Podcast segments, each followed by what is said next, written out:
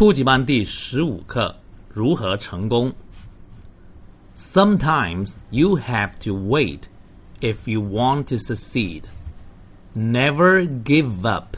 Never give in. Never say never.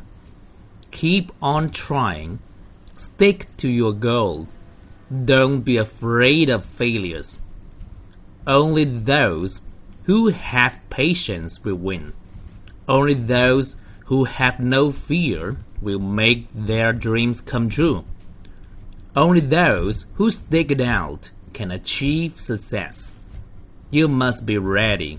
Opportunity shows up fast.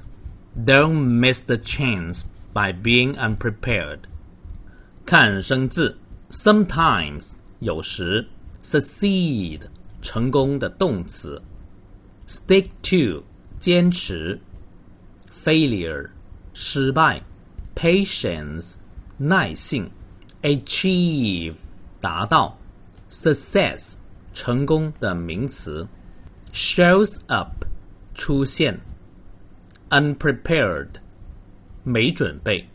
我再读一次。Sometimes you have to wait if you want to succeed. Never give up, never give in, never say never. Keep on trying, stick to your goal. don't be afraid of failures.